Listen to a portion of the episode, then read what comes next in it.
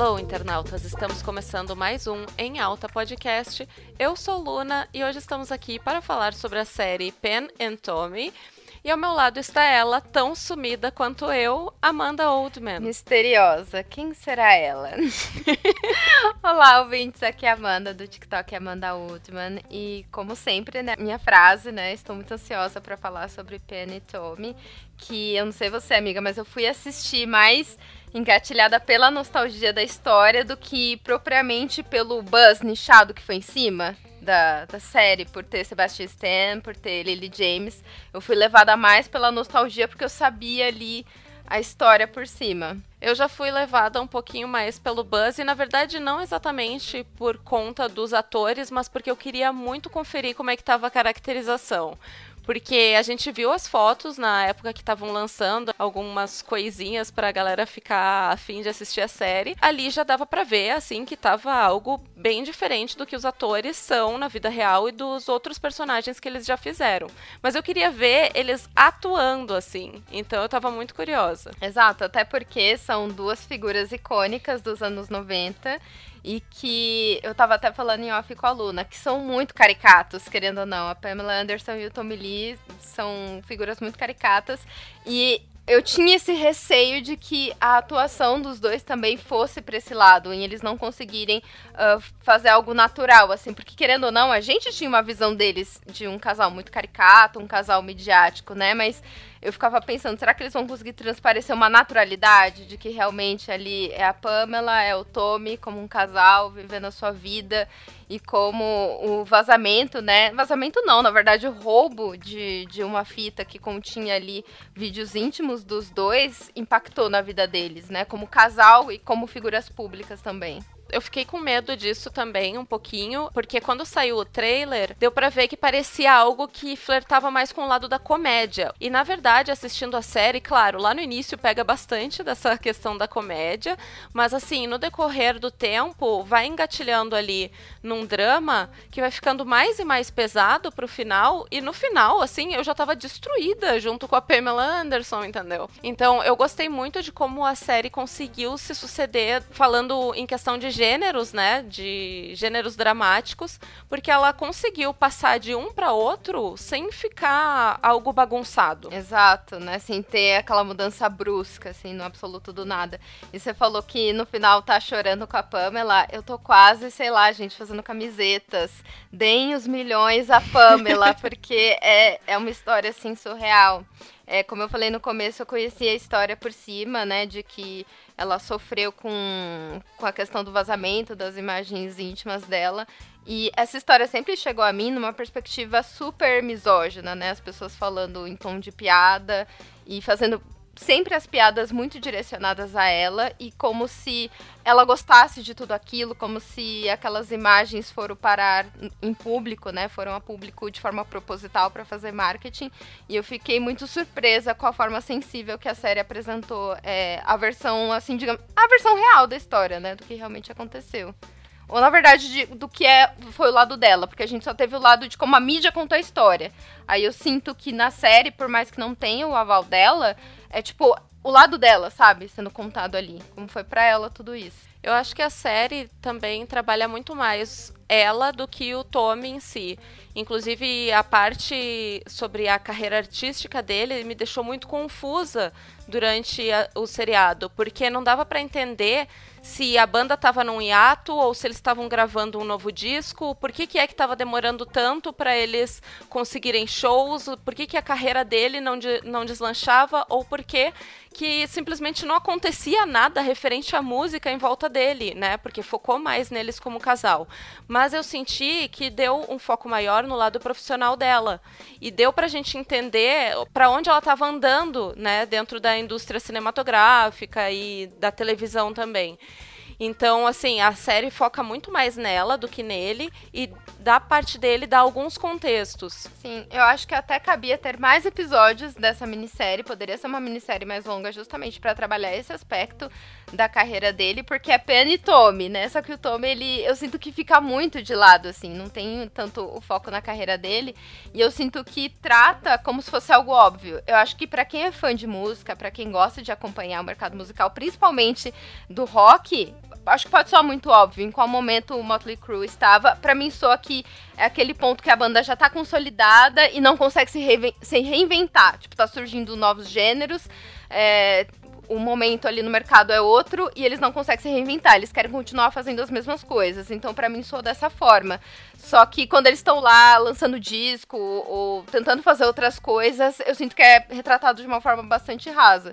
Então, eu acho que eles poderiam dar um foco maior, assim, sabe? Essa parte também. E eu sinto que um pouco dessa parte que fala justamente sobre o Tommy não estar conseguindo lidar com essas questões de outros músicos estarem fazendo mais sucesso do que ele e tal, eu sinto que isso foi colocado em tom de comédia, enquanto a, as dificuldades dela geram um negócio mais dramático. Então a figura do Tommy ficou muito mais caricata, digamos assim, né, nas questões que ele vivia do que a da Pamela. Sim, é que eles estavam em momentos muito diferentes né, assim, de carreira. Eu acho que ele, como um músico já consolidado, e ela, tudo bem, uma atriz ali consolidada em um nicho e que estava tentando se reinventar, né? Ao contrário dele. Ele queria continuar fazendo as mesmas coisas e conseguir novo público. Ela não, ela estava querendo ali se reinventar.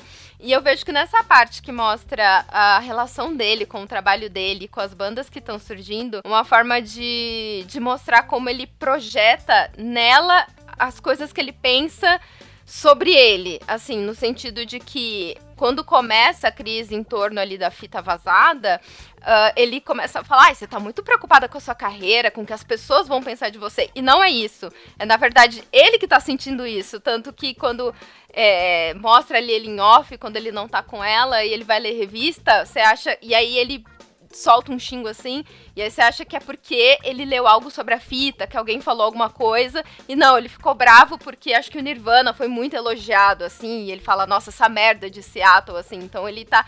O que mais tá consumindo ele não é o rolê da fita, não é tipo o casamento dele em crise, não é a mulher dele tendo uma crise na, na vida profissional também. É que ele tá se tornando obsoleto, sabe? Musicalmente.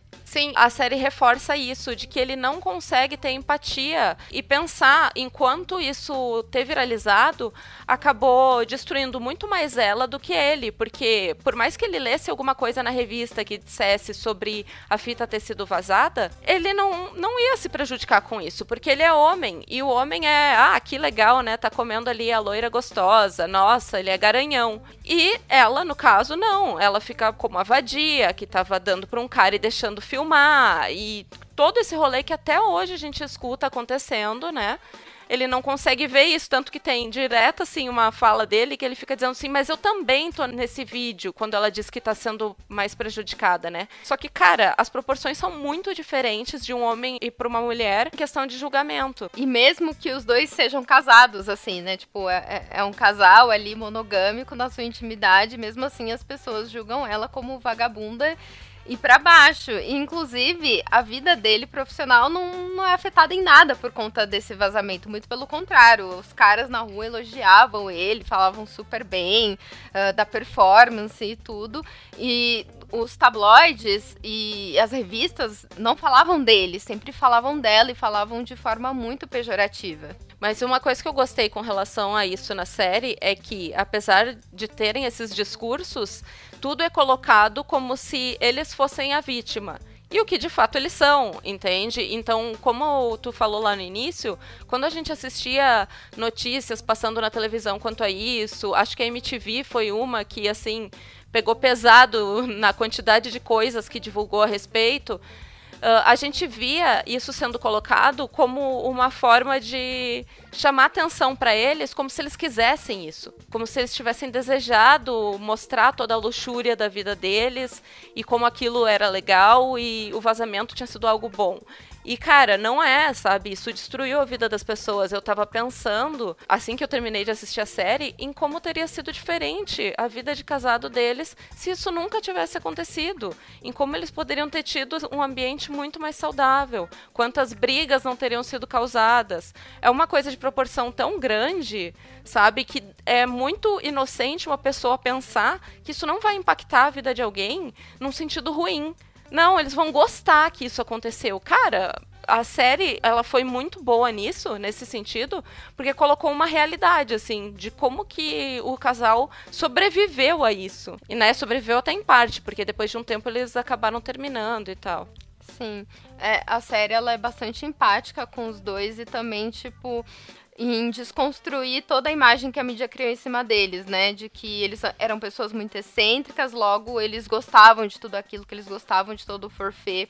Eu tava assistindo um mini documentário no YouTube sobre o caso, né? E se falava que eles falavam, às vezes, fazer algumas brincadeiras sobre a intimidade deles, né? A Pamela já chegou a, a fazer fotos para Playboy, enfim. Só que nada disso dá consentimento pra vazar um vídeo, para se comentar sobre a intimidade do casal, né? Então eu acho que existe esse subtexto constante na trama de, do, da importância do consentimento, sabe? Que não é algo que tá implícito, subentendido por conta do comportamento da pessoa. Não, é tipo, nessa ação aqui eu tô consentindo falar sobre isso, tô consentindo publicar essas fotos aqui minhas, sensuais ou não, só que nesse momento eu não tô consentindo que compartilhe, né, a minha intimidade. E tanto foi errado uh, isso com relação à mídia, como foi errado da parte do cara que vazou esse vídeo, né, que foi atrás, claro que teve outras pessoas ali, né, que contribuíram junto, mas ele foi assim o principal mentor dessa situação toda. E aí uh, foi muito errado da parte dele porque não precisava se resolver dessa forma, né? Ele usou esse vazamento como um meio de vingança. No caso, ele estava trabalhando pro Tommy Lee, né, na construção da casa dele. E aí ele não tinha sido pago por diversas partes ali do trabalho dele. E ao invés de ir juridicamente atrás, né, de um processo, alguma coisa contra o cara para poder conseguir a grana de volta, ele resolveu roubar várias coisas, né? Roubou um cofre inteiro e ainda roubou o vídeo e vazou para todo mundo. E, cara, assim, tipo, isso é uma coisa tão desproporcional que chega a ser surreal, né? Tu, imagina naquela época. Hoje em dia já seria uma coisa assim mais simples, né? Vazar algo na internet é tipo qualquer dia da semana. Exato. Agora, naquela época foi algo tão grande, porque foi assim, o primeiro grande escândalo sexual da internet. Inclusive, eu fiquei chocada que o Guinness reconhece que é o vídeo mais baixado do mundo. É uma coisa absurda. E que na época, uh, quando as pessoas iam montar seus sites de vendas ou qualquer tipo de, de site que elas queriam atrair tráfego, elas colocavam ali Pamela Anderson, porque sabiam que ia atrair pessoas para os seus sites, assim, tá? Tamanho absurdo que foi. Que absurdo. E que precisamos reconhecer, primeiramente, que o Tommy Lee é um imbecil. Ele é um escroto. Na, ali naquele primeiro episódio, a forma com que ele trata a galera da obra é muito absurda. E você começa a cozinhar o ódio junto com eles também. Porque, poxa, quem nunca tá ali fazendo seu trabalho do jeito que pediram para você fazer, ou do jeito que foi combinado, né? Contratantes. E aí a pessoa chega e fala: Não, não quero assim. Aí já dá raiva. Agora imagina você ser humilhado constantemente e a pessoa ainda nem te respeita porque, poxa, ficar parecendo seminu ali na sua frente, não é porque estão entre caras ali que, pô, não, não quero ver, sabe? Tô ali trabalhando, fazendo meu job e aparece um cara de fio dental, porque não é nem uma cueca, era um fio dental ali que ele tava usando. ele era ousado. Ele era muito imbecil, muito escroto. Espero, Tamili, que você tenha melhorado como pessoa. Então, até ali eu consegui entender toda a raiva que ele sente, a humilhação, o cara que não precisava falar que não ia pagar, porque dinheiro não era um problema para ele. É só ele resolveu, tipo, ah, vocês estão fazendo um trabalho merda, eu não vou pagar vocês. E aí, nem deixar a galera retirar as próprias ferramentas, né? Impedindo que eles continuassem trabalhando. Então, até a parte que ele decide roubar o cara para tentar restituir, eu tava passando pano. Eu tava, tipo, meu, Tommy Lee merece. Mas quando chegou na parte da fita, é, totalmente injustificável, porque ele não precisava. Foi só com um negócio ali, como dizem os jornais policiais, é, requintes de crueldade. Foi só para isso. Sim, totalmente. E eu gosto que o Tommy Lee foi pintado dessas duas formas, porque a gente leva em consideração no início a questão dele ser extremamente doido, escroto mesmo. Ele é uma pessoa bem mau caráter, assim. E aí depois a gente vê ele interagindo com a Pamela e ele é extremamente apaixonado, carinhoso, ele quer que as coisas deem certo, ele ama ela de verdade. E isso ficou assim muito claro e eu não esperava por isso, porque eu imaginava com todas essas tretas das idas e voltas que eles tiveram durante a vida, assim como como casal, que, gente, que é o que a gente mais vê em fofoca na televisão eu esperava que eles tivessem uma relação extremamente conturbada. E não, eles ficaram um do lado do outro quase o tempo inteiro. Teve poucas coisas que eles discordaram. E daí, claro, foram coisas bem importantes lá mais pro final, mas no decorrer do tempo, assim, dava para ver o quanto ele tinha carinho real por ela. Nesse retrato que foi feito pela série, né? Não posso dizer pela vida real, mas na série foi feito dessa forma. E eu achei muito legal, porque coloca o personagem como ele não é o santo, mas ele também não é de todo ruim. E que é a vida real, assim. Eu, eu gosto muito desses retratos, né? Porque às vezes o cara que é um péssimo chefe pode ser um excelente marido, o cara que é um péssimo filho, ele pode ser, sei lá, um excelente colega e, e vice-versa, sabe? Então as pessoas, elas são assim, elas têm suas nuances, elas têm suas camadas. E eu fiquei muito dividida com ele também. Quando ele tava com a Pamela, eu vi o carinho que ele tinha com ela. E ainda mais quando ele vai reportar o roubo, que ele só descobre dois meses depois. Gente, eu queria ser rica nesse ponto. Pra, tipo, roubarem milhões de mim, eu só perceber meses depois. Tipo, oh meu Deus, roubaram-me, roubaram-me que e, e, ele demonstra lá quando ele vai prestar o boletim de ocorrência, tem que falar tudo que foi roubado, ele vai falando tipo, ah, um negócio de diamante, um negócio de rubi, e aí ele só expressa dor de uma perda quando ele fala do biquíni de casamento. Tipo, ele demonstra que foi ali a perda maior para ele. Não foi as riquezas ali, foi a, aquela lembrança ali de um dia muito feliz que ele teve com o amor da vida dele. Então esses momentos me fazem ficar ali com o coração quentinho pra Tommy Lee. Eu queria falar um pouquinho sobre as caracterizações, porque assim, a Lily James como Pamela Anderson tá algo assim fora de sério, né? Porque tu não consegue ver a Lily James em boa parte do tempo, tu vê a Pamela Anderson mesmo. Enfim, ela tá utilizando várias próteses, né? Ela tem próteses tanto nos seios, porque a Pamela tinha bastante silicone, e ela colocou próteses dentárias também, que fez com que, assim, toda a forma dela falar ficasse diferente dos outros personagens que a atriz já fez.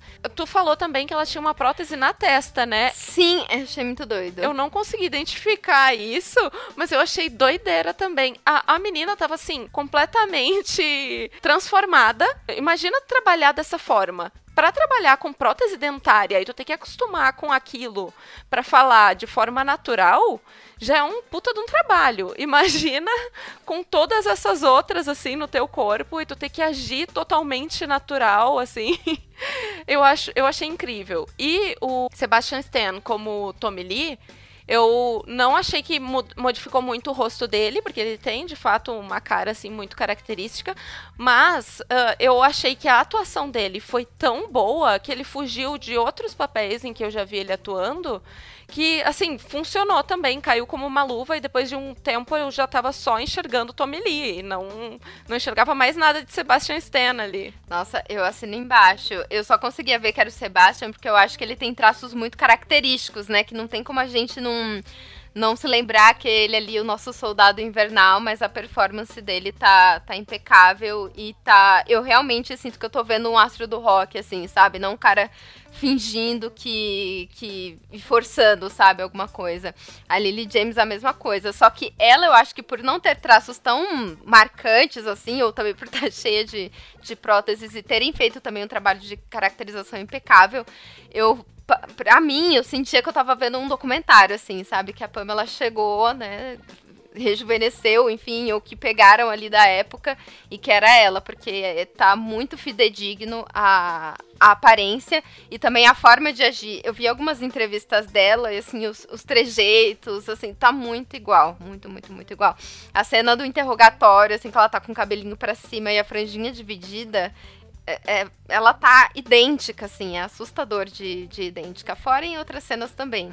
E eu gostei que fizeram dela uma personagem que não tem alívio cômico. Lá no início, tu vê ela falando com o jeitinho, que é bem delicadinho a forma com que a voz dela soa tu até pensa que talvez ela vai virar meio que um alívio cômico, né, no decorrer da trama. E não. E ela foi feita também de uma forma, assim, muito, muito delicada, que eu achei bonito. Eu achei que se a Pamela Anderson quisesse assistir, ela talvez fosse gostar de como ela foi bem retratada. Uma pena que ela não queira assistir, mas eu entendo totalmente o lado dela, porque até tem uma cena em que a própria Lily James, como Pamela Anderson, tem que assistir o vídeo e ela se sente mal em ter que reviver tudo isso na cabeça dela mais uma vez, né? Ter que passar por esse constrangimento na frente de outras pessoas.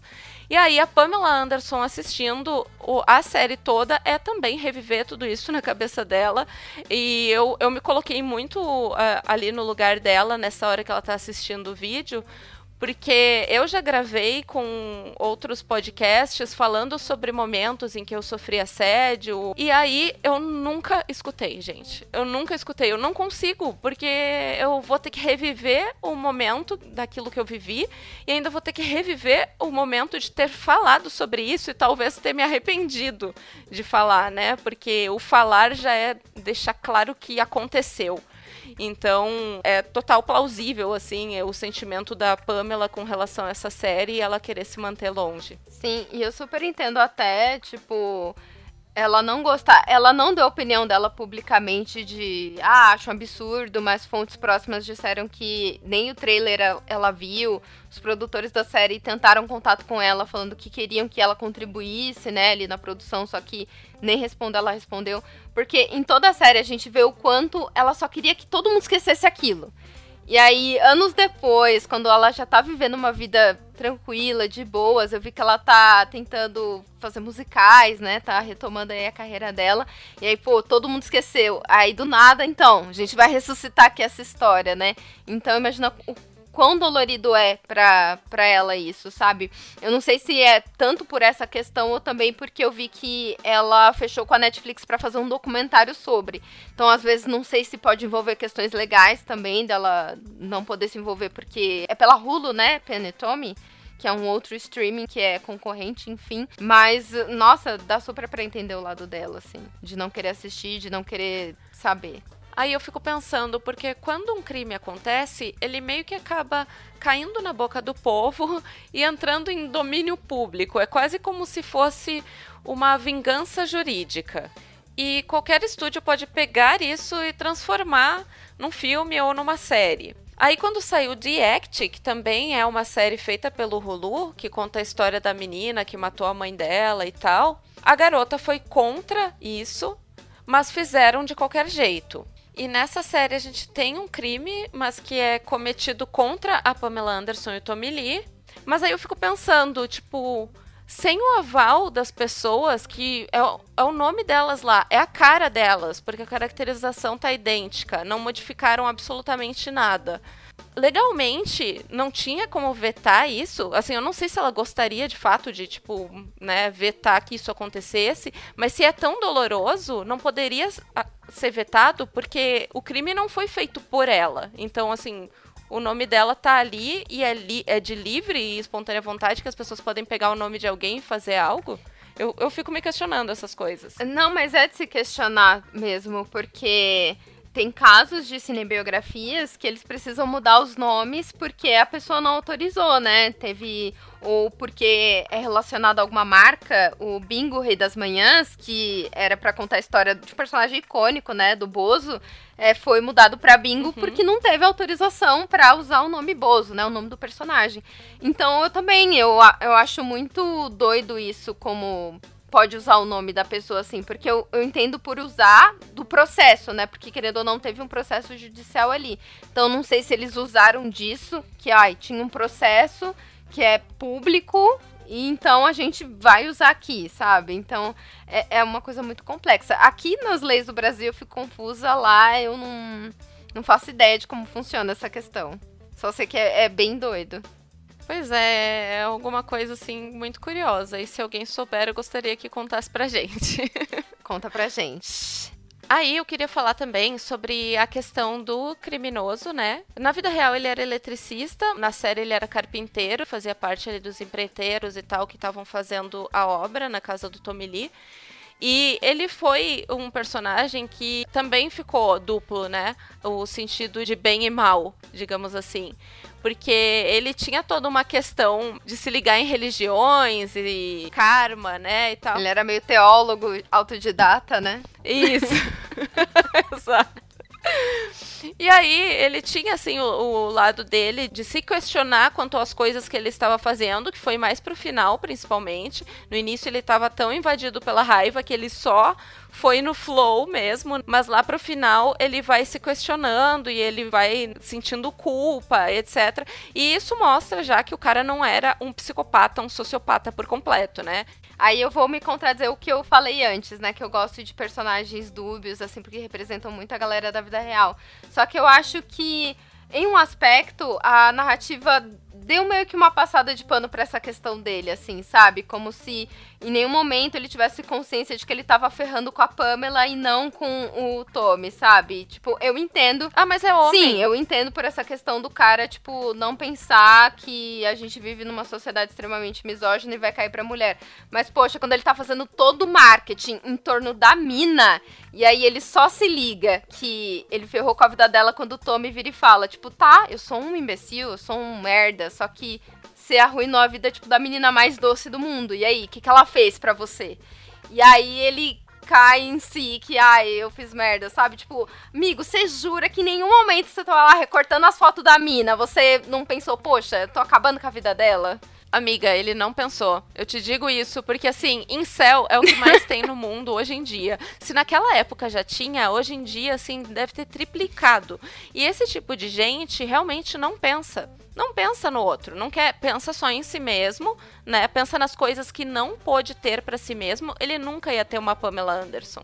Por que, que, ele não ia vazar as coisas dela? Ele nunca ia ter, entendeu? Assim como isso é colocado à prova o tempo todo na série, né? De que ele não se sente bem consigo mesmo, ele não se sente homem o suficiente, não tem a virilidade suficiente para conseguir uma mulher. E o único momento em que ele sente que é um pouco mais viril é quando ele consegue uma grana a partir disso, e daí, ó, oh, meu Deus, posso pagar um restaurante caro, agora tô me sentindo viril, né? Agora as mulheres vão gostar de mim. Esse tipo de cara, para mim, é o cara que pensa só em si mesmo e ele nunca vai se colocar no lugar de uma mulher antes de fazer algo. Ah, daí depois que alguém explicou para ele, daí ele pode entender.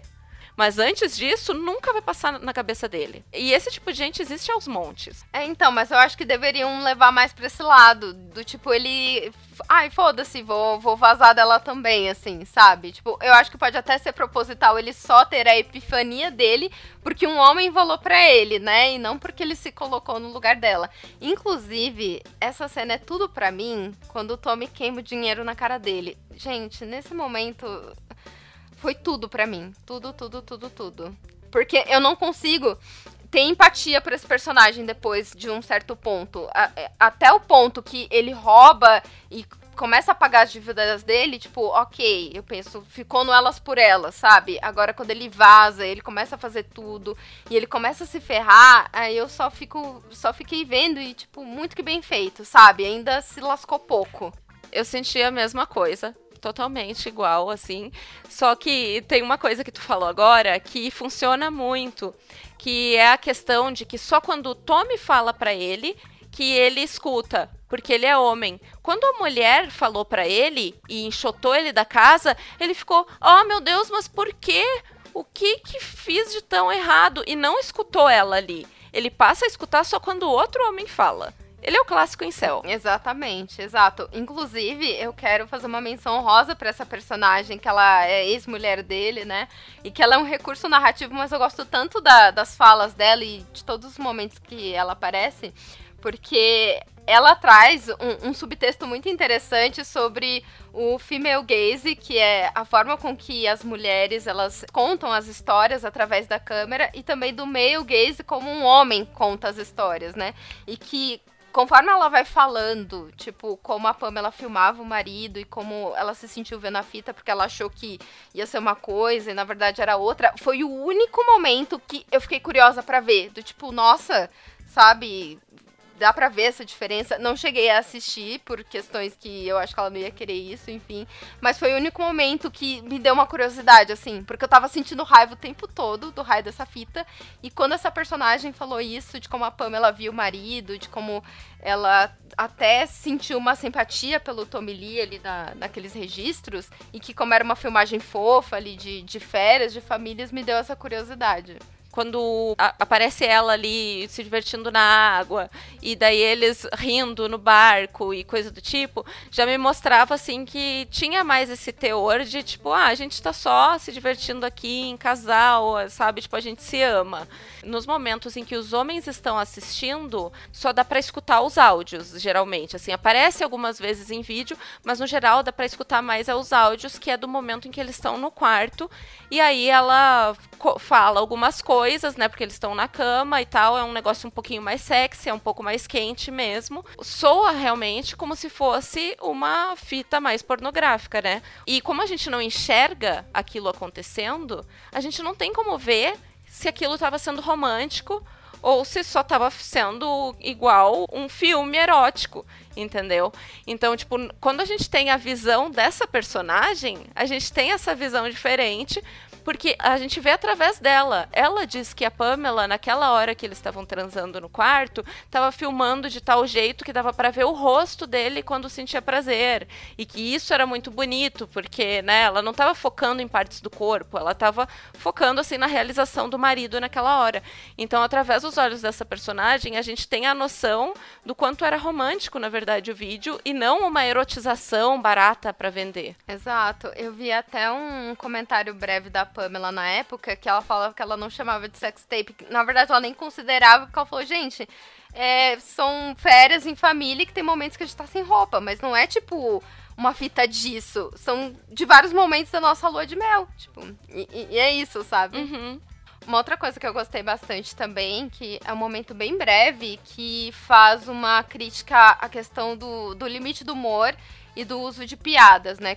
que existe essa discussão, né, há muito tempo, de que, ah, dá pra gente fazer piada com tudo, enfim, que é o momento em que a fita já vazou, tá todo mundo comentando sobre, e ela é convidada para ir num talk show, e aí, no absoluto do nada, o entrevistador começa a falar sobre a fita e fazer brincadeiras, e ela fica visivelmente desconfortável, constrangida, tenta sair ali da situação, mas ele fica insistindo e zoando com isso, e, tipo, ela tem uns cinco minutos, assim, tipo, fala, mano, não é engraçado, fala como ela se sente, depois ela volta e, e, começa a rir, assim, sabe? Então, é, eu acho que consegue mostrar essa série de como certas piadas, que na verdade para mim não é piada, é tipo um ataque direto que a pessoa só maquiou como uma piada, do tipo, que impacta a vida das pessoas. Então, tipo, tem um limite, tem que ter um limite. A partir do momento que desrespeita outra pessoa, sabe, que machuca outra pessoa, é, esse é o limite, né? E eu penso assim, que, ok, hoje a Pamela, ela tá se recuperando, né? Ela tá bem, ela tá viva, mas, tipo,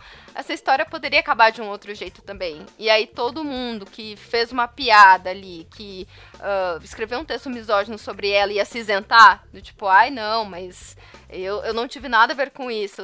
Então eu acho interessante como nesse momento a série consegue mostrar isso. De que essas não é só uma piadinha, é algo que, tipo, machuca diretamente a pessoa. Eu gosto muito da resposta dela, porque em muitos momentos ela não pôde dar resposta. Nesse momento, ela tem voz, sabe? E a resposta dela é muito boa.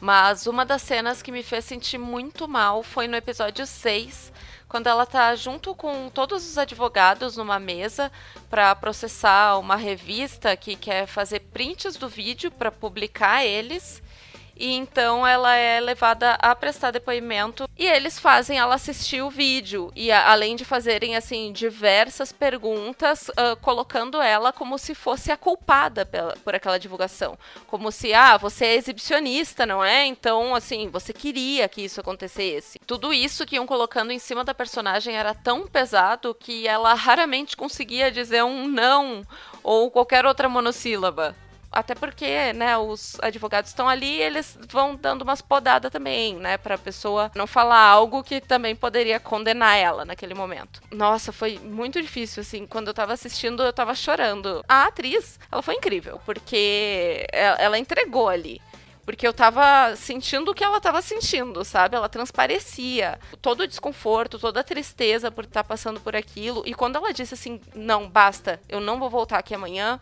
nessa hora, assim, tu descarregava junto, sabe? Porque aquilo lá tava, assim, extremamente pesado e muito cruel.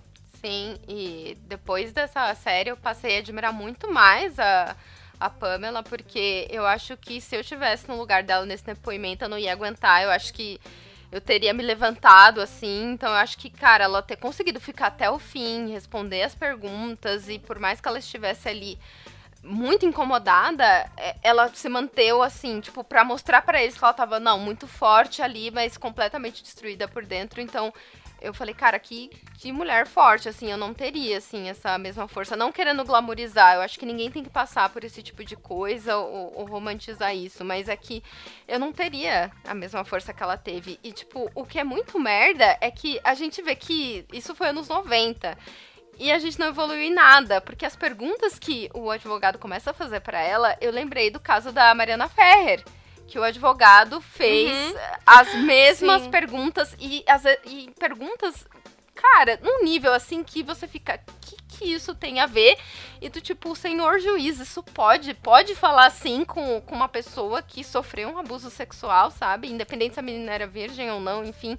Eu acho que é um agravante sim, tem que levar em consideração. Porém, tipo, poderia ser uma garota de programa que não justifica. Não faz diferença. Exato é, é assustador, assim. Uma coisa que me deixa meio chocada é que, tanto no caso da Mariana, quanto nessa questão aí que a Pamela Anderson passou, só tinha homens em volta. Tanto que ali na mesa em que ela estava com os advogados, a única mulher que tinha era a digitadora, que ela estava ali só para pegar os fatos e colocar no papel. Ela não tinha voz para falar nada. Então, assim, num momento em que está sendo julgada uma mulher né, ou tu tá escutando o depoimento de uma mulher, teria que ter pelo menos, sei lá, mais um, uma mulher ou mais duas mulheres para que tenha a visão do gênero. Porque não adianta colocar um monte de homem numa sala com uma mulher e achar que alguém vai entender. E isso é tão óbvio, sabe? E até hoje é igual. É, exato. Porque o cara, ele vai colocar a visão dele ali. Ele vai seguir as perguntas do, do, jeito que ele pensa, né? E não necessariamente tentar, no mínimo, se colocar no lugar dela, sabe? E muito menos o juiz não tem nem como intervir, porque ele não sabe o que é tá ali naquele lugar, ter aquele sentimento e achar aquele tipo de pergunta absurda. Existe até um uma, uma piada, assim, meio que de mau gosto, é, que eu percebo as pessoas falando a respeito de vara de família em específico, que falam pro cara assim, nossa, se você for para um julgamento de divórcio e a juíza for mulher, você tá ferrado. Tipo, e as pessoas falam isso num tom de brincadeira, sendo que não, não é que você tá ferrada, é que na verdade ela vai fazer justiça, ela não vai só olhar pro teu lado, ela vai olhar pro lado da mulher também. É, então, é algo que assim, tinha que ter um tipo de mediadora. Se não tem de nenhum dos lados uma advogada ou uma juíza que tivesse pelo menos uma mediadora, para intervir pelo olhar feminino, entendeu? Porque, infelizmente, o mundo continua extremamente machista e se colocar realmente só homens no caso, nenhum deles vai ter a empatia. Pode ter alguns que têm um pouquinho mais de bom senso, mas se colocar no lugar da mulher e entender completamente o sentimento pelo que ela passou, não vai conseguir fazer. Exato. Então, tu vê que eu tô extremamente. Sim, pesou o clima. É, não tem como não pesar, assim. É, é aquela série, gente, que você começa rindo, assim, ela é muito gostosinha no começo. Eu, eu acho muito uhum. bonito uhum. e muito gostoso uh, mostrando como eles se conhecem, assim, que eles estão numa festa. E é, essa fase é muito boa, né? Quando a gente tá conhecendo alguém, assim, que você tá se divertindo, você não sabe o que vai dar. Então é muito legal. E aí eles tendo a lua de mel. E aí, tipo, no final é. Ai, gente, depressão pura. Total, é. Sim, tu resumiu a série mesmo, porque lá no início, até quando eu tava assistindo, uma das coisas que eu pensei, porque a gente assistiu meio em paralelo, né? Tu assistiu, daí falou pra mim, daí eu, ah, vou assistir, e, e eu fui comentando contigo as coisas que eu ia assistindo. E eu tinha assistido até o episódio 2 e, e pensei, nossa, vou falar pra Amanda como o momento em que eles se conheceram e tal, numa festa, me lembrava a minha época de ir para bares, ir para festas e estar tá lá glamurosa com as minhas amigas, assim. Pagando e... bebida para todo mundo, né, Luna? Aquelas. Ai, eu acho ela muito poderosa quando ela Manda bebida pra boate inteira. Quero chegar nesse nível de riqueza. Nossa, demais, é. Não, e nesse momento, assim, eu, eu me identifiquei muito e também com a questão do início de relação, que era tudo muito, assim, uh, extasiante para os dois. E isso é muito gostoso de viver com alguém, né? Então, quando eu vi isso acontecendo, me deu uma nostalgia de momentos que aconteceu comigo também. E parecia que a série tinha esse tom. E de repente ela vai mudando total, né? Exato. Eu acho o, o creepy, né? Ele perseguir ela, assim. Sim. que fica o homem, não faça isso, né? Pelo amor de Deus. Mas é, é, ela faz um tom meio que, né? Ai, não, não, Deus me livre quem me dera, né? Acho que o meu episódio favorito da, da série é o. Que, acho que é o terceiro ou quarto, que o título é Jane Fonda que uhum. é, é, ali o momento que ela vai fazer a transição de carreira, né? Que ela fala que ela quer fazer os filmes e tal. E ela contrata uma puta relações públicas e ela fala que, tipo, a pessoa que ela admira e que ela gosta da trajetória da Jane Fonda, que, tipo, é, eu nem sabia que, que a Jane, olha eu, íntima, tinha sido um sex symbol, né? Porque eu conheço ela de. Por conta de Barbarella, né? De outras. Então, eu conheci ela de outras obras. Eu sabia que ela tinha os, os vídeos de, de ginástica, porque apareceram em uma das temporadas de American Horror Story. Mas eu não sabia que ela teve uma vida assim muito que nem a, a Pamela fala, assim, tipo, livre. Ela, ela fazia o que ela queria. Tipo, ela não se prendia a rótulos, assim, a caixas. Ela não tinha o, o nicho ali que as pessoas falavam, vai, feminista é isso. E ela não, não seguia tudo. Ela seguia o que, que, que ela sentia que ela tinha que seguir, enfim. Então, é, esse episódio é muito bonito. E aí, para mim, soa que eu acho que se não tivesse acontecido esse monte de merda, eu acho que hoje ela teria tido essa carreira, assim, sabe? Tipo, ela teria tido uma carreira brilhante feito as coisas dela, assim, sabe? Todos esses paralelos, passado por diversos gêneros, assim, cinematográficos e tal, e é isso. Só que infelizmente não foi isso que rolou. É, porque acaba virando um estigma pro resto da vida. E por mais que, assim, ela não fosse uma grande atriz, e alguém possa usar isso como um motivo de que talvez nunca fosse virar uma Jane Fonda da vida, isso não é caso, né, gente? Porque a gente tem aí atrizes, até mesmo brasileiras, que não apresentavam grande trabalho, estudaram e hoje em dia estão fazendo, assim, grandes coisas, melhoraram muito a atuação, então todo mundo pode crescer na vida com relação a isso. Então ela tinha essa oportunidade, mas isso foi tirado dela porque ficou marcada pro resto da vida com o vídeo. Cara, era a década de 90 e quem quem mandava nas narrativas eram os jornais, eram as revistas que, que influenciavam como a população ia pensar, quem ia ser famoso, quem não ia ser. Diferente do que é hoje em dia, em que tem as redes sociais, que as pessoas podem se comunicar, tem as pessoas que vão ali defender, as pessoas que vão uh, enxergar o lado da outra pessoa, porque teve um caso é, parecido que foi o da Kim Kardashian, né, que a sextape dela vazou, e ela conseguiu reverter isso, né? Tipo, literalmente transformou limão em limonada, né? Então, é, são épocas muito diferentes. Então, eu acho que o. É. Ai, tipo, é uma merda. eu só chego à conclusão que é isso. Tipo. Sim, é e essa merda. é a conclusão que a gente tem mesmo. Posso só fazer dois comentários de, de coisas que eu acho que é do privilégio da gente estar à frente do tempo. Eu adoro quando tem um momento que um cara lá. Ele é o percussor das Ken Girls, basicamente isso, né? E ele tá tentando ali contratar as, uh, as atrizes de filmes adultos.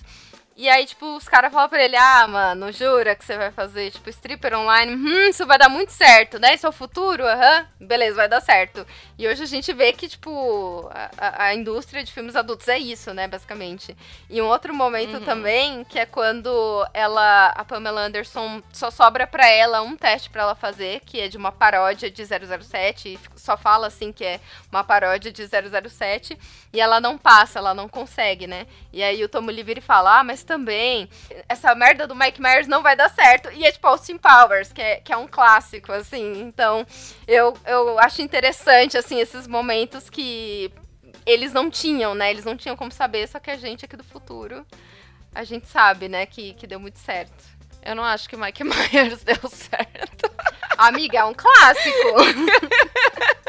É o é único filme clássico dele. Não, mas eu tô falando que é, o Tommy fala num tom que o filme não vai dar certo, que vai ser uma merda. Só que o filme dá muito certo. e, eu, e eu imagino até qual papel que ela ia fazer. Então é isso, gente. Agora a gente vai ficando por aqui, encerrando esse debate. Isso aí, gente. Eu só quero deixar aqui uma indicaçãozinha, se vocês vão ficar com certeza sedentos por saber mais desse caso.